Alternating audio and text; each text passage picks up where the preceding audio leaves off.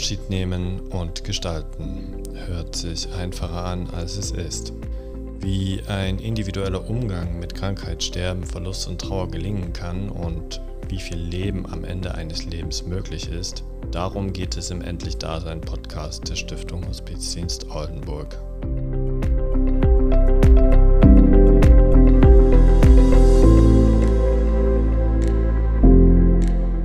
Herzlich willkommen zur elften Folge des Podcasts Dasein in der dritten Staffel der Stiftung Hospizdienst Oldenburg. Wir haben wieder ein spannendes Thema heute mit dem Titel Wem gehört der Tod? Den Verstorbenen oder den Dableibenden? Eine Frage, mit der wir uns hier immer wieder mal beschäftigen in der Sterbebegleitung und auch in der Trauerbegleitung. Und heute sind auch wieder zwei Gäste hier in unserem Konferenzraum in der Haaren-Esch-Straße 62, mit denen ich hier gleich ins Gespräch komme. Und sie werden sich gleich auch vorstellen. Und damit starten wir auch direkt. Mein Name ist Renate Lohmann. Ich bin hier Leitung und Koordination und habe in dieser Folge die Moderation wieder übernommen. Und mir gegenüber sitzen zwei Damen, zwei Frauen, die ich auch schon länger kenne, aus unterschiedlichen Zusammenhängen. Und ja, Sie können gespannt sein, was wir heute zu besprechen haben. Wer sitzt mir gegenüber? Also ich bin einmal gegenüber, Ellen Matzdorf von Sternbestattung. Ich bin Hebamme und Bestatterin hier in Oldenburg und freue mich, dass ich hier sein darf. Dankeschön, Ellen. Wir kennen uns aus anderen Zusammenhängen auch schon länger. Auch Geburt und Sterben ist beides immer mal ein Thema gewesen, in dem wir gearbeitet haben oder uns ausgetauscht haben. Schön, dass du heute da bist. Und da haben wir.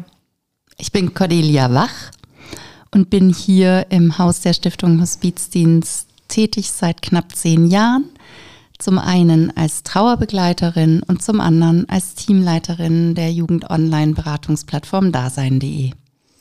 Ja, danke schön, Cordelia. Du bist ja auch im letzten Podcast mit dabei gewesen, wo wir zu Gast waren mit dem Podcast in der Gruppe der jungen Erwachsenen ähm, zu ja in der Trauergruppe junger Erwachsene. Da waren wir zu Gast und heute bist du wieder mit dabei. Sehr schön. Du hast schon verschiedene Themen hiermit abgedeckt und kommst ja auch aus verschiedenen Bereichen.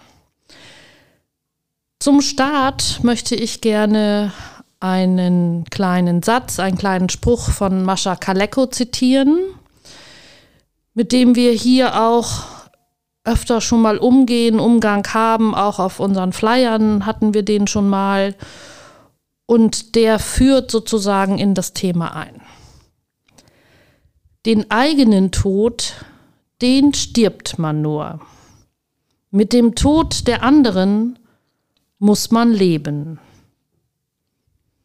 Ja, Mascha Kaleko hat es geschrieben.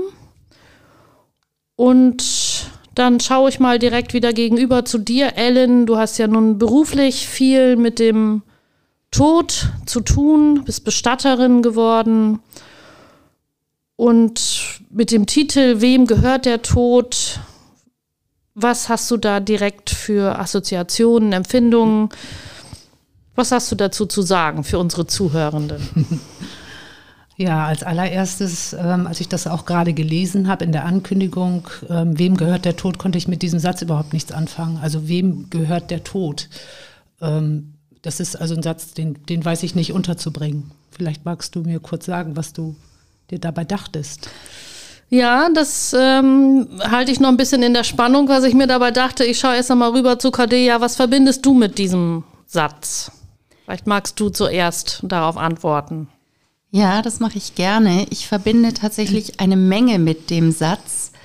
Ähm, meine ersten Gedanken gingen zu all den Trauernden, die ich hier begleite, ähm, weil ich oft von ähm, trauernden Menschen eben den Satz höre, ach hätte ich doch an ihrer oder seiner Stelle sterben können. Krass. Ähm, im Sinne häufig eines, ich stelle es mir leichter vor zu sterben, als da zu bleiben und diese Trauer aushalten zu müssen. Mhm. Das ist so eine mögliche gedankliche ähm, Beziehung zu dem Satz. Und eine andere, das ist dann eher eben, wenn ein sehr junger Mensch verstorben ist, dass dann meinetwegen die Eltern oder vor allem auch Großeltern sagen, ach, wäre ich doch gestorben, ich habe ein gelebtes Leben. Und das war so ein junger Mensch. Also das sind so meine Hauptberührungspunkte, wo wir immer wieder intensiv ähm, im Gespräch waren. So.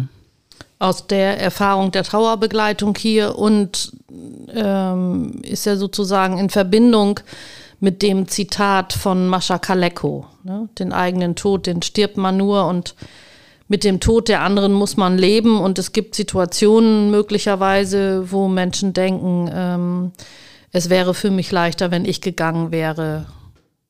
Der Tod ist leichter als das Leben mit dem Tod eines geliebten Menschen. Genau, und das erlebe ich vor allem ähm, als Äußerung von äh, Menschen, die sehr, sehr lange in einer Beziehung mit einem Menschen gelebt haben oder einer Ehe und eben nach diesen langen gemeinsamen Jahren den Tod des Partners oder der Partnerin betrauern, dass sie das so äußern. Ja, im, im Weiterleben. Ellen, da hast du schon so eine Spur dessen. Das kannst du sicherlich nachvollziehen aus deiner Tätigkeit, dass Menschen das so erleben.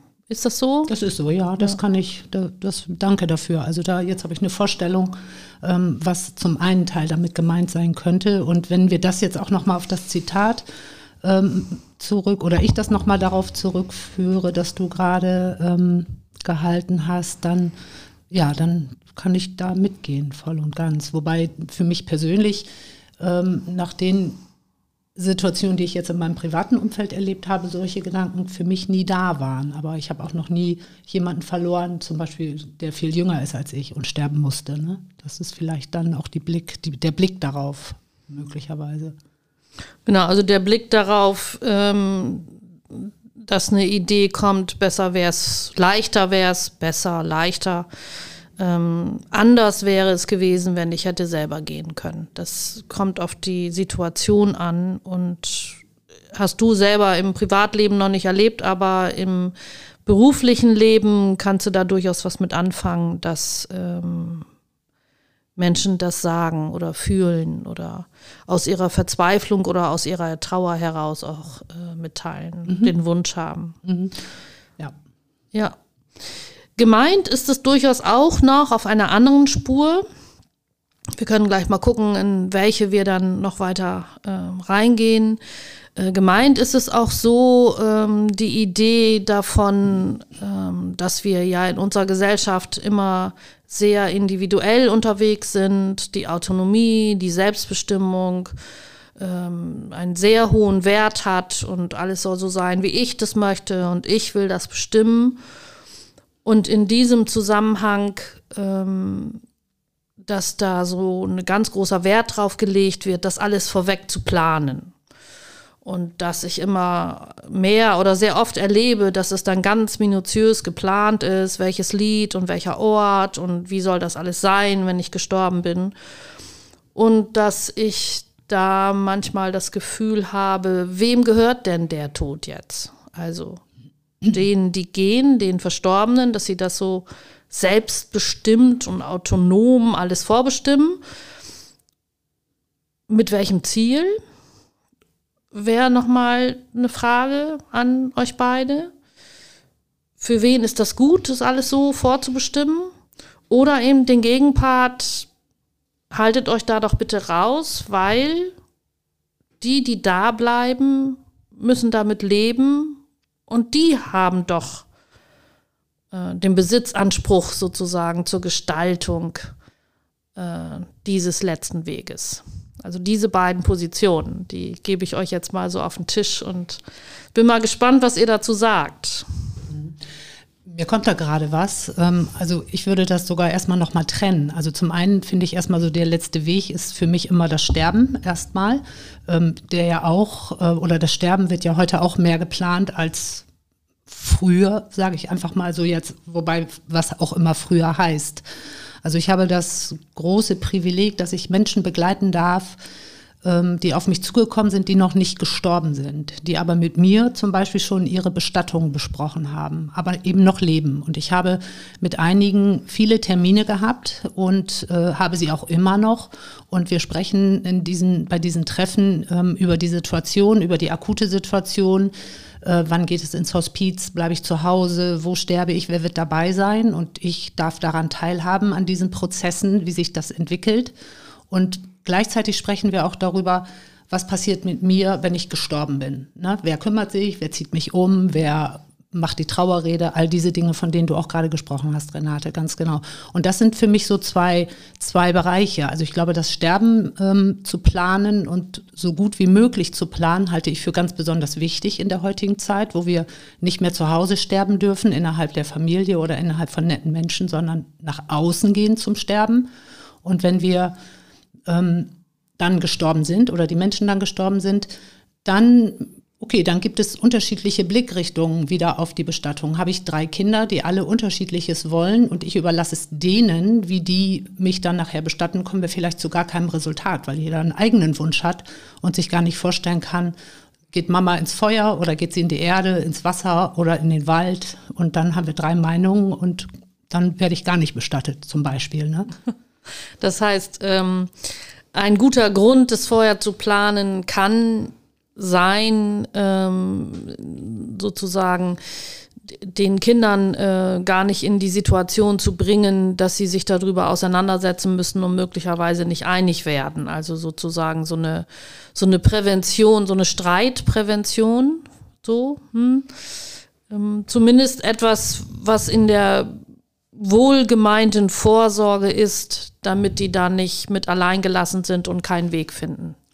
Ja, zum Beispiel. Also ähm, oder auch die andere Richtung, äh, wenn wir jetzt zum Beispiel das Thema Sozialbestattung im Auge haben, da ist es grundsätzlich so, dass die günstigste Variante, die ja die vermeintliche Urnenbestattung ist, äh, gewählt wird von Seiten ähm, der Zahlenden. Und ähm, wenn es aber ein Mensch ist, der auf gar keinen Fall ins Feuer will, sondern unbedingt äh, erdbestattet werden will, dann haben wir schon ein Problem. Ne? So, und äh, das ist, glaube ich, wenn es mehrere Menschen gibt, die entscheiden dürfen oder sollen, ähm, kann das sehr schwierig werden, ja. Da, da bringst du nochmal einen Aspekt rein, über den habe ich noch gar nicht nachgedacht. Wem gehört der Tod dem, der es bezahlen kann?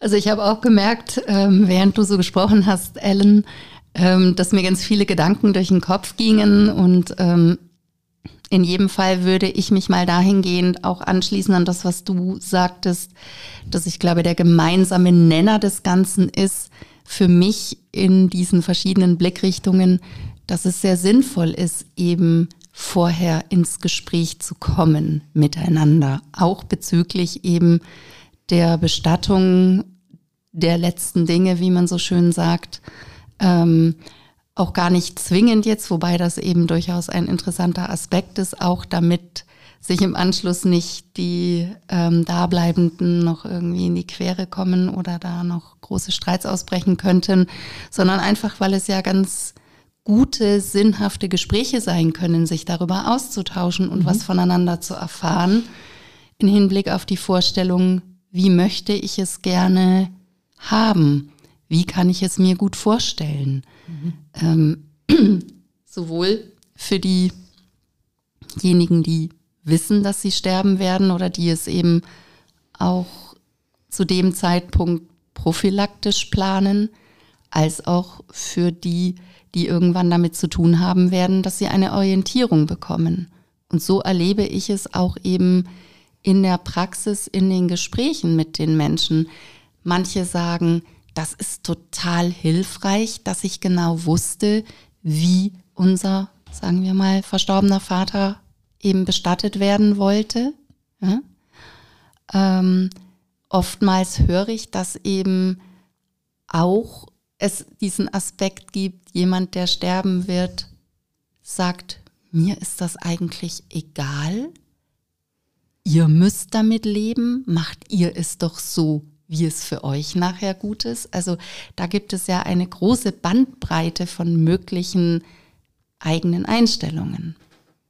Vielleicht, vielleicht weiß ich ja in dem Moment gar nicht, was, was, äh, also das Thema Verantwortung übernehmen in diesem Moment ähm, ist, halte ich oder erlebe ich auch äh, bei vielen Menschen wirklich als, als Hürde. Also wirklich zu entscheiden, Mama wird jetzt so beigesetzt oder der Bruder wird jetzt auf die Art und Weise beigesetzt und einer sagt, so ist es oder so machen wir es und ähm, dann hängt alles an der Person, ne? weil die trägt die Verantwortung dann dafür, für ihre Entscheidung.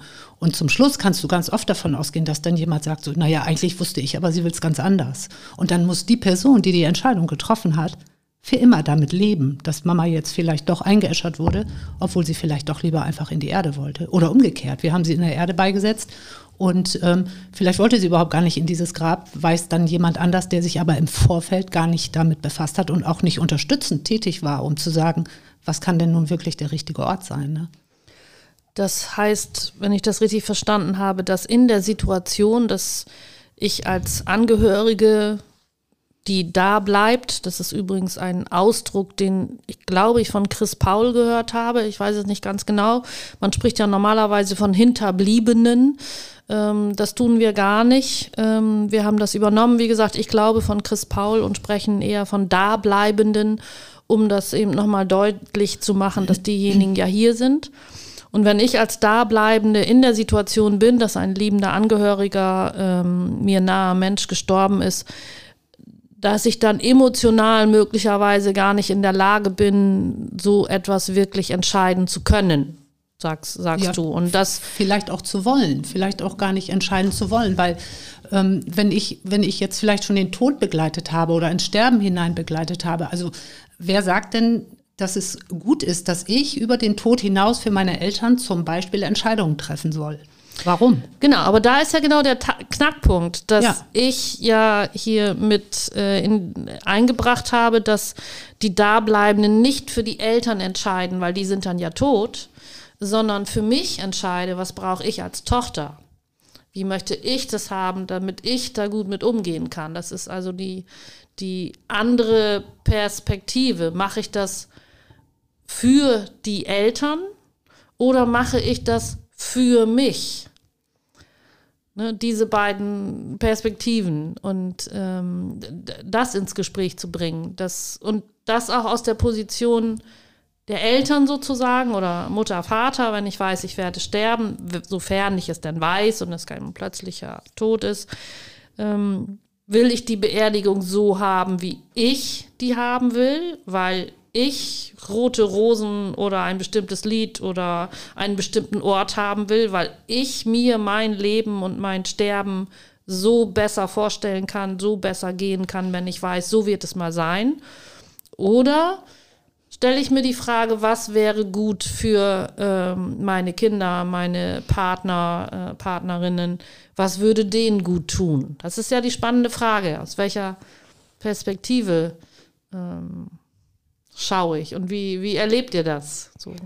Ich kann da tatsächlich was sehr Persönliches einstreuen. Ähm, mein Vater ist vor ungefähr zwei Jahren verstorben und ähm, das war eine Erdbestattung und ich persönlich hätte es besser gefunden, wenn es eine Feuerbestattung wird. Meine Mutter war aber ganz klar der Meinung, das wird eben eine Erdbestattung und sie hat sich auch darauf berufen, dass mein Vater das so wollte.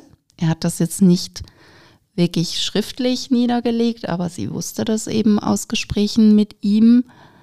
Ähm, und mir hat das geholfen, in dem Moment zu wissen, dass er das gerne so wollte. Dann konnte ich mich viel besser damit arrangieren, dass es so ist.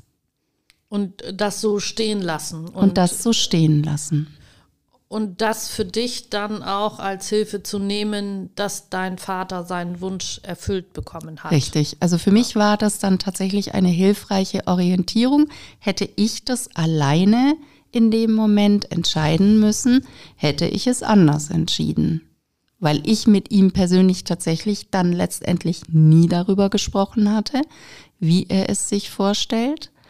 Ich habe schon auch eine Idee davon, dass das für ihn folgerichtiger war. Aber wie gesagt, ich habe dann tatsächlich einen gewissen Trost darin gefunden, den Willen oder Wunsch meines verstorbenen Vaters so zu respektieren und mit umzusetzen.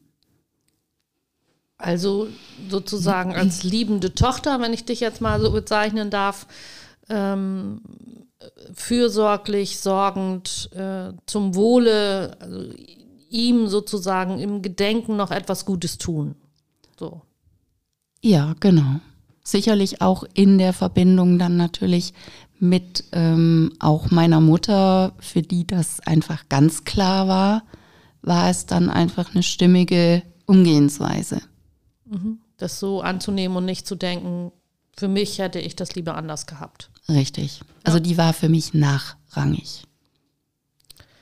Genau, also das nachrangig hast du jetzt gesagt, also es, es gibt sozusagen eine Rangfolge. ne? Also es scheint ja dann doch wichtig zu sein, ähm, Ellen, wenn, wenn du das so erlebst in den Beratungen, hast du gesagt, du hast gesagt, die kommen sehr früh, das heißt, sie bereiten sich darauf vor. Du hast auch einen Satz gesagt, da hätte ich ja auch direkt gerne widersprochen, weil ich diese Wirklichkeit nicht möchte, wenn du sagst, dass wir nicht mehr zu Hause sterben, sondern es nach außen richten. Da sage ich einfach mal, das will ich so nicht und mhm. ähm, das ähm, und damit ist es nicht. Mhm. Ja. ja, genau. Das finde ich ganz schade, dass es immer mehr so ist, dass Menschen nicht zu Hause sterben können, insbesondere nicht, wenn sie das nicht sehr genau geplant haben.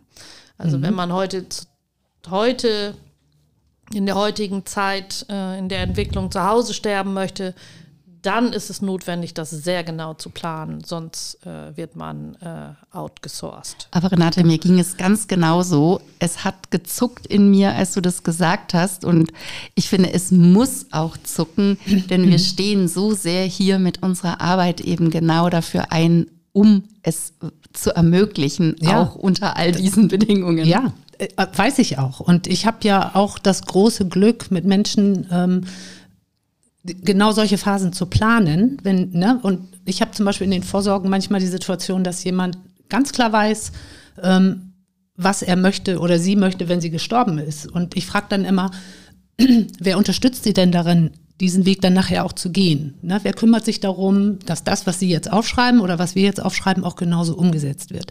Und dann gehen wir Stück für Stück ein bisschen zurück ins Leben und in die Sterbephase. Wer kümmert sich da? Wer ist da? Wo wird das sein? Und dann kommen die Menschen auf die Idee, okay, ich muss nochmal nachdenken und nochmal mich erkundigen und schauen.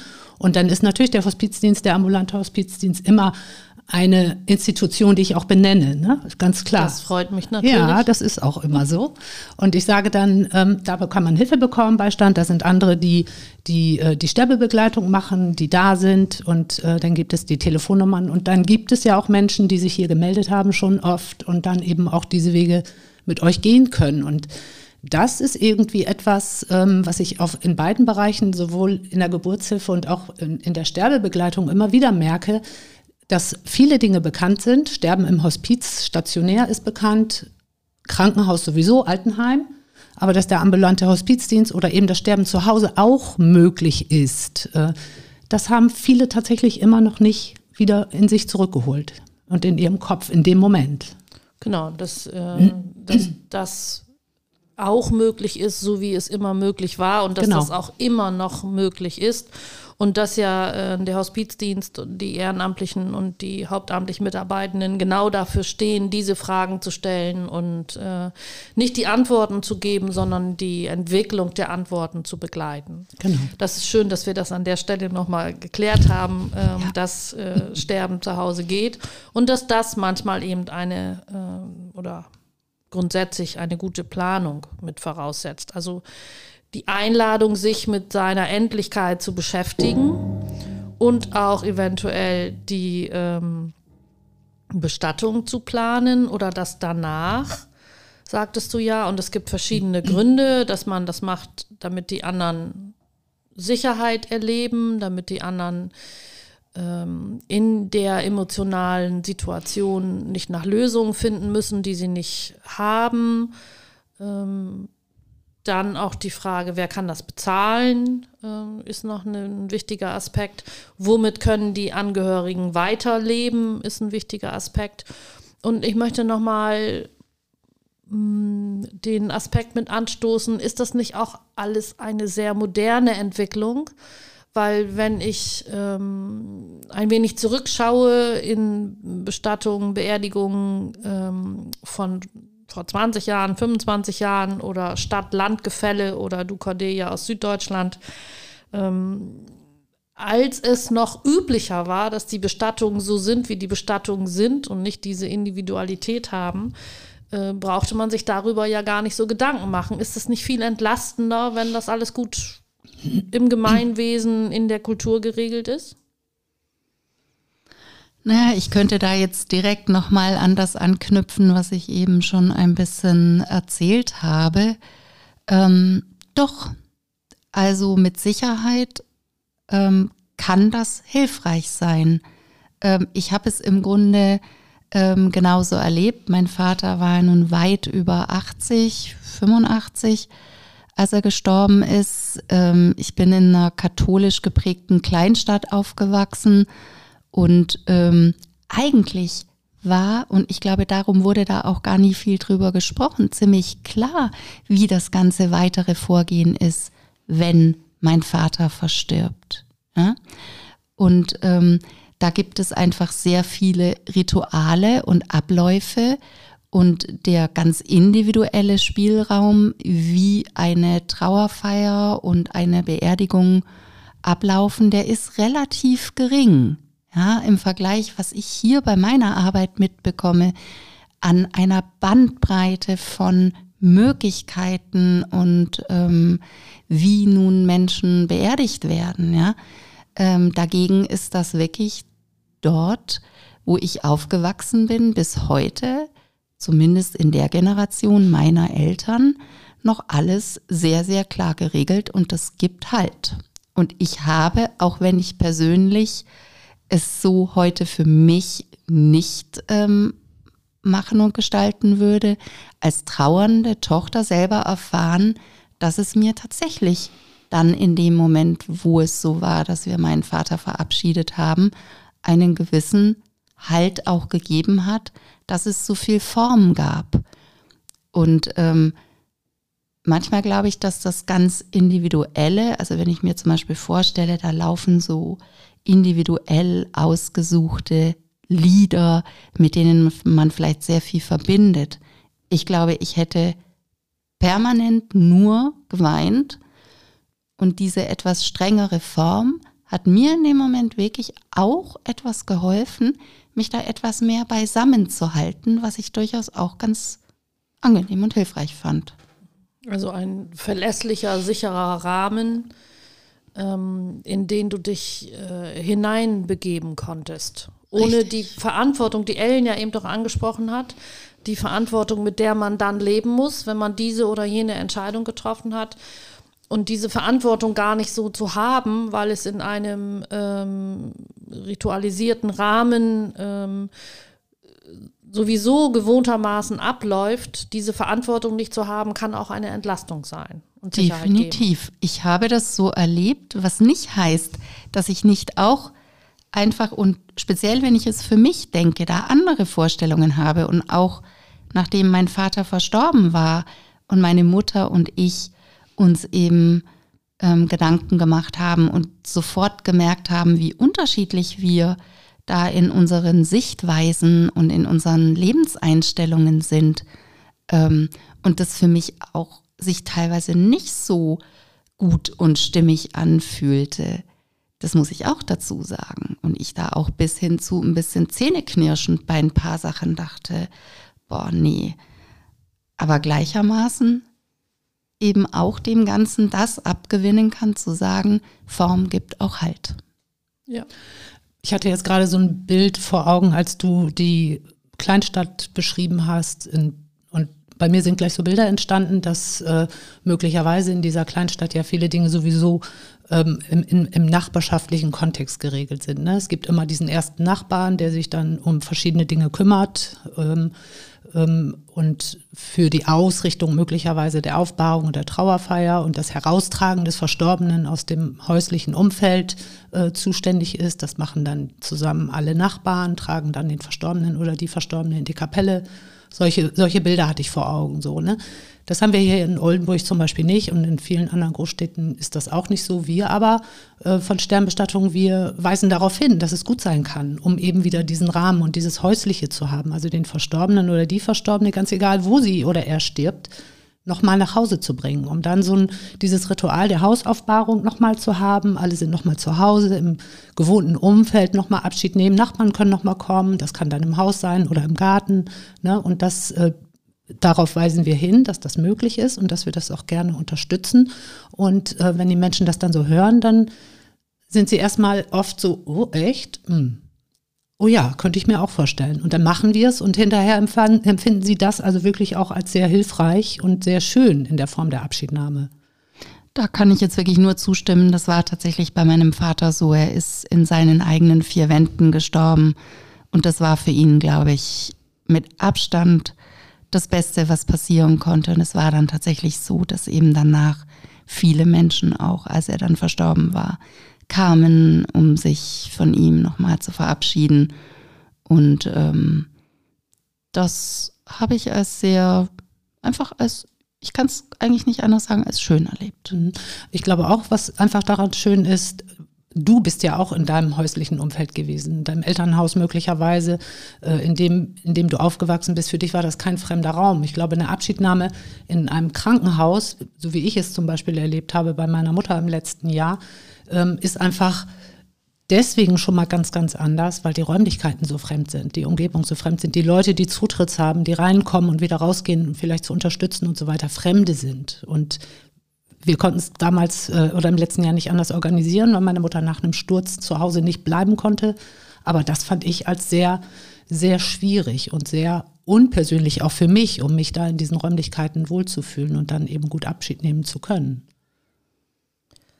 Ja, das war nicht im Elternhaus, glaube ich, aber es war mhm. trotzdem ja schon der Lebensort deiner, genau, deiner also Eltern. damit. Ne? Genau, ja. es war nicht mehr der, das Haus, in dem ich aufgewachsen bin, aber eben sein sein Umfeld, sein Zuhause in seiner Wohnung.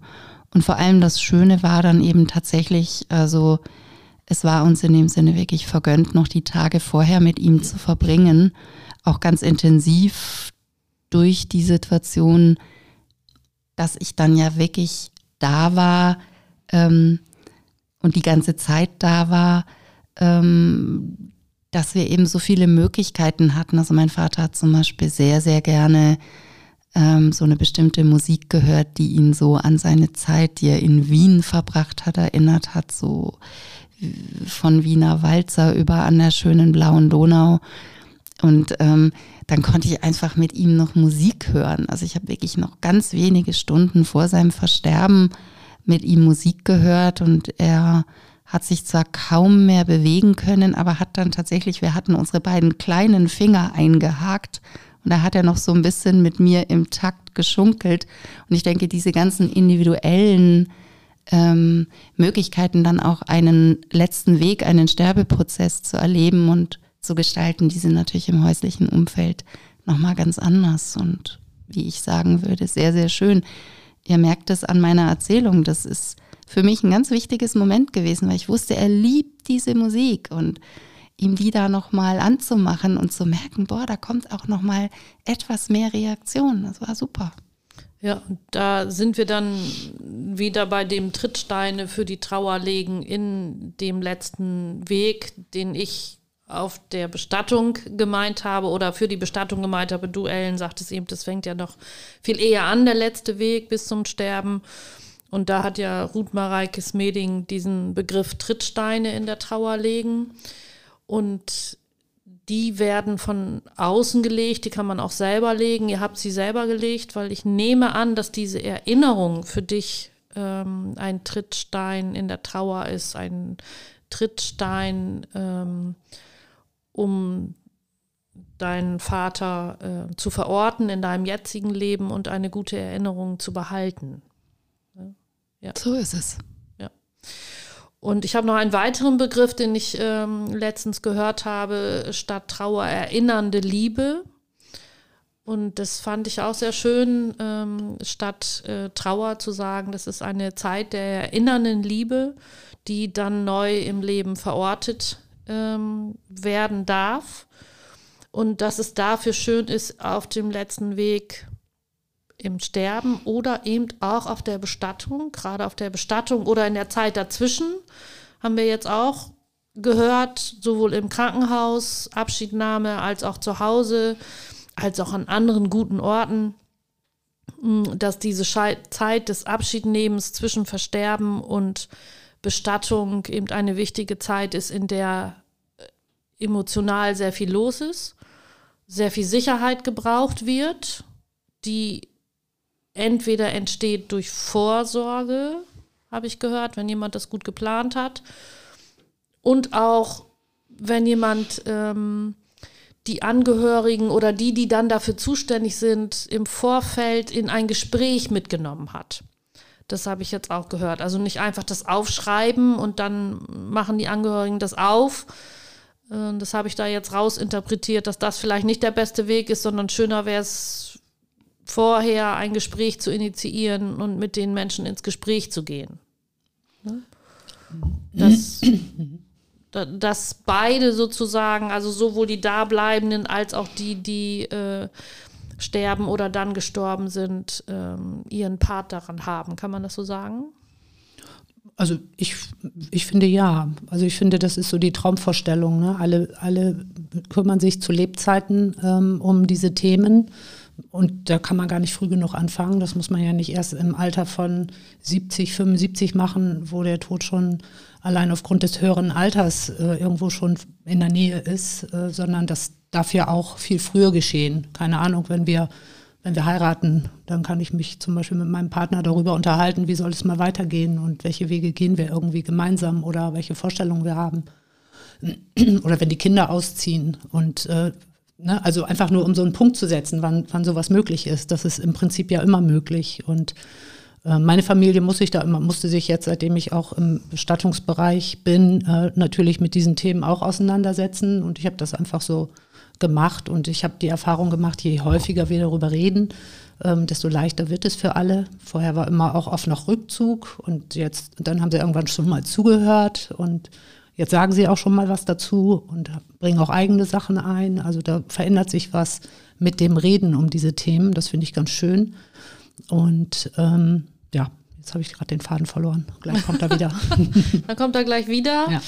Ähm, das ist ja etwas, also ich arbeite ja auch schon lange in der Hospizarbeit und die Familie muss, der, der Tod ist sozusagen da ähm, als Gesprächsstoff zumindest ja auch schon lange mit eingezogen und ich kann das bestätigen, dass ähm, je öfter man darüber redet, desto mehr verliert es den, äh, den ersten Schrecken. Mhm. Die Emotionalität, natürlich nicht, Trauer wird dadurch nicht aufgelöst oder Schmerz, aber es bekommt mehr Raum, um da unverbindlich drüber sprechen zu können und unterschiedliche Sichtweisen äh, ansprechen zu können. Cordelia, du bist auch schon lange jetzt dabei. Kannst du das auch äh, bestätigen?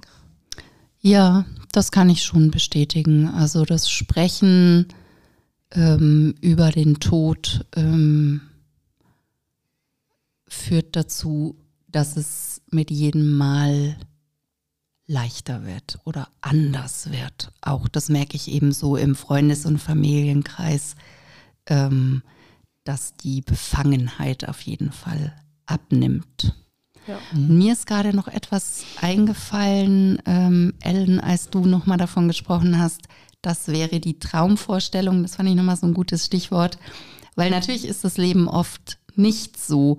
Und ich musste da ähm, an eine Trauerbegleitungssituation denken, die eben im Grunde dieses Thema auch nochmal aufgreift, wo eben ein sehr junger Mensch völlig unerwartet verstorben war. Da gibt es dann in der Regel nicht die Situation, dass schon darüber gesprochen wurde, wie ähm, möchte er gerne beerdigt werden.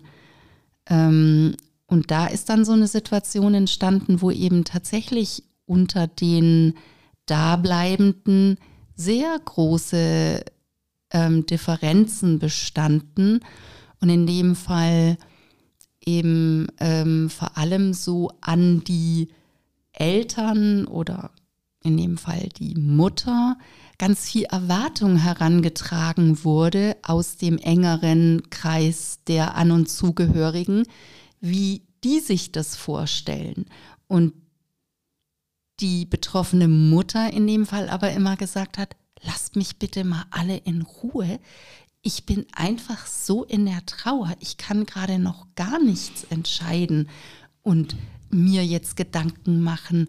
Ich, ich muss erstmal irgendwie überhaupt nur realisieren, ähm, was hier passiert ist und ähm, die eigentlich damit ganz viel zu tun hatte, ständig die sicherlich auch wirklich gut gemeinten ähm, Nachfragen des Umfeldes erstmal ein bisschen von sich zu halten. Ja, und das finde ich verbindet sich auch nochmal, wenn ich daran jetzt denke, so genau mit dieser Frage, ja, wem gehört eigentlich dieser Tod? Ne? Also gehört der auch noch den näheren Verwandten ähm, oder gehört der erstmal nur den ganz unmittelbar engsten Familien, An- und Zugehörigen. Ne? Das sind dann genauso Fragen, in denen tatsächlich Menschen sich plötzlich wiederfinden. Genau, und äh, das nehme ich als Überleitung. Ähm, ich würde da gerne noch mal eben was, noch was zu sagen. sagen. Ja, ja, genau, dann, genau. dann mach noch eben. Ja, weil ähm, das, das ist ein ganz wichtiger Aspekt. Ich hab, begleite auch gerade eine Familie in genau dieser Situation. Ähm, und ähm, ich glaube, dass es da einfach Zeit braucht, wenn der Tod so plötzlich kommt, äh, in ein Leben hinein, das noch so jung ist oder aus einem Leben heraus, ähm, dass es einfach für die anderen, die da bleiben müssen oder da bleiben, dass die einfach Zeit haben, einen Weg für sich zu finden. Und Entscheidungen kann man in diesem Moment überhaupt nicht gut treffen. Wie soll die Bestattung sein, wenn das noch gar nicht realisiert werden kann? Und Einerseits wird dann so viel Druck gemacht, man muss bestatten innerhalb einer bestimmten Zeit, aber das denken auch alle nur, weil das Bestattungsgesetz ist gar nicht so streng, wie wir immer denken. Man muss sich beginnen zu kümmern, aber es das heißt nicht, wir müssen nach acht Tagen beigesetzt haben. Ne? Und da halte ich das eben auch wieder für wichtig, wie, dass die Menschen darüber aufgeklärt werden müssen, auch von den Bestattern, dass da einfach dieser Zeitdruck rausgenommen wird, so dass Familien, gerade wenn der Tod so plötzlich kommt oder Angehörige, Dagebliebene, dass, dass sie Zeit haben, eine Entscheidung zu treffen, nachdem sie realisiert haben, dass da ein Mensch ganz nah war und der jetzt gestorben ist. Also das finde ich ganz, ganz wichtig. Und die Möglichkeit gibt es, das ist so. Genau, das ist ja vielleicht schon ähm, ein gutes Schlusswort fast, ähm, weil wir sind schon am Ende unserer Zeit angekommen. Und äh, ja, ich sehe große Augen, ja, die Zeit läuft. Geht dann, wenn wir ins Gespräch kommen, hier im Podcast immer sehr schnell. Und das ist aber nochmal ein ganz wichtiger Aspekt, den ihr beide eingebracht habt. dass es vielleicht ja auch mit der Entwicklung der Veränderung in der Gesellschaft, dass es nicht für alle gleich nach einem bestimmten kulturellen, christlichen Ritual funktioniert, sondern dass es die Möglichkeit gibt für die, die das wollen, ob jetzt vorbereitet oder als Angehörige, Dableibende miteinander abgestimmt, dass die dann aber Zeit brauchen und dass dieser Zeitdruck eigentlich aus einer Zeit kommt, wo das alles von außen geregelt war. Da musste man sich ja auch keine Gedanken machen. Und da, wo das fest geregelt ist in den äh, Zusammenhängen, da braucht man sich ja auch jetzt keine Gedanken machen. Aber wenn man das so für sich nicht möchte, dann ist ein ganz wichtiger Aspekt, um eine gute Entscheidung treffen zu können, dass äh, es so begleitet wird, dass da wenigstens ein bisschen mehr Zeit ist und der Zeitdruck rauskommt, damit auch eine Bestattung und die Trauerfeier ein Trittstein für die eigene Trauerzeit sein kann. Ja, ich lade am Ende immer dazu ein, noch einen kleinen Gruß, ein kleines Resümee, einen Wunsch an die Zuhörenden zu schicken und schaue jetzt auch wieder an euch, was mögt ihr den Menschen mit auf den Weg geben zu dieser Frage oder zu dem, was wir gerade miteinander äh, besprochen haben. Also ich äh, würde, würde einladen, äh, gerne einladen, äh, einfach mal in unser Haus zu kommen, ähm, sich unsere Räumlichkeiten anzugucken, mit uns ins Gespräch zu kommen und ohne einen konkreten Anlass äh, sich über Bestattungsmöglichkeiten äh, zu erkundigen und einfach mal so ein bisschen die Scheu davor zu verlieren bei einer Tasse Kaffee und äh, das Thema einfach auf diese Art und Weise ein bisschen näher zu begegnen. Dankeschön, Ellen. Mein Resümee fällt ähnlich aus. Ähm, kurz und knapp. Trauen Sie sich, über den Tod zu sprechen. Und wenn Sie Fragen haben, dann sind wir, die Stiftung Hospizdienst Oldenburg, gerne für Sie da. Danke dir, Cordelia.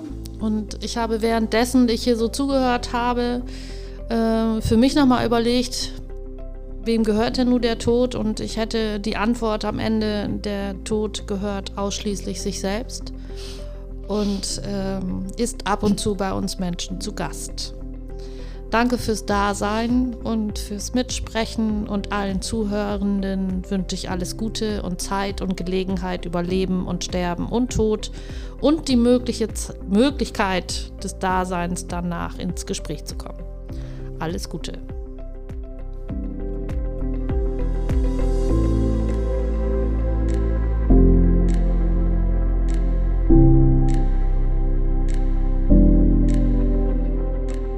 Das war die heutige Folge des Endlich Dasein Podcasts der Stiftung Hospizdienst Oldenburg und wenn es euch gefallen hat, dann lasst gerne einen Like da oder abonniert den Podcast, damit ihr auch die nächste Folge nicht verpasst. Vielen Dank und bis zur nächsten Folge, wenn es wieder darum geht, Abschied bewusst zu gestalten.